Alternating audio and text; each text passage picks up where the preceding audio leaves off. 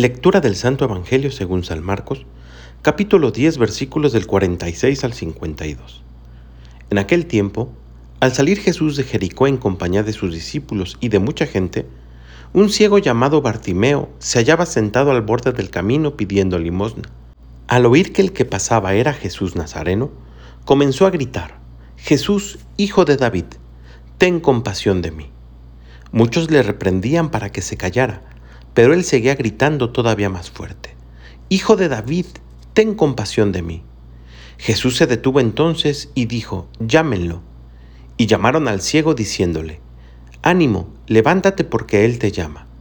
El ciego tiró su manto, de un salto se puso de pie y se acercó a Jesús. Entonces le dijo Jesús, ¿qué quieres que haga por ti? El ciego le contestó, Maestro, que pueda ver. Jesús le dijo, Vete, tu fe te ha salvado. Al momento recobró la vista y comenzó a seguirlo por el camino. Palabra del Señor. El Evangelio del día de hoy nos enseña a ser perseverantes y a pesar de las pruebas que otros nos puedan poner, siempre salir adelante. Bartimeo, el ciego del Evangelio que San Marcos nos habla, a pesar de que la gente lo intentaba desanimar y le insistían que se callara, no cejó en su intento, hasta que Jesús le llamó. Y una vez en su presencia, su fe fue la que lo salvó y le devolvió la vista.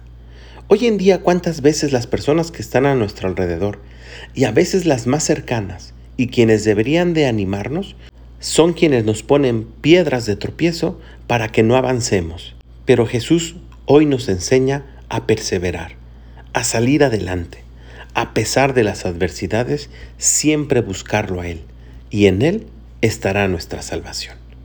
Que tengas un muy buen día y que Dios te bendiga.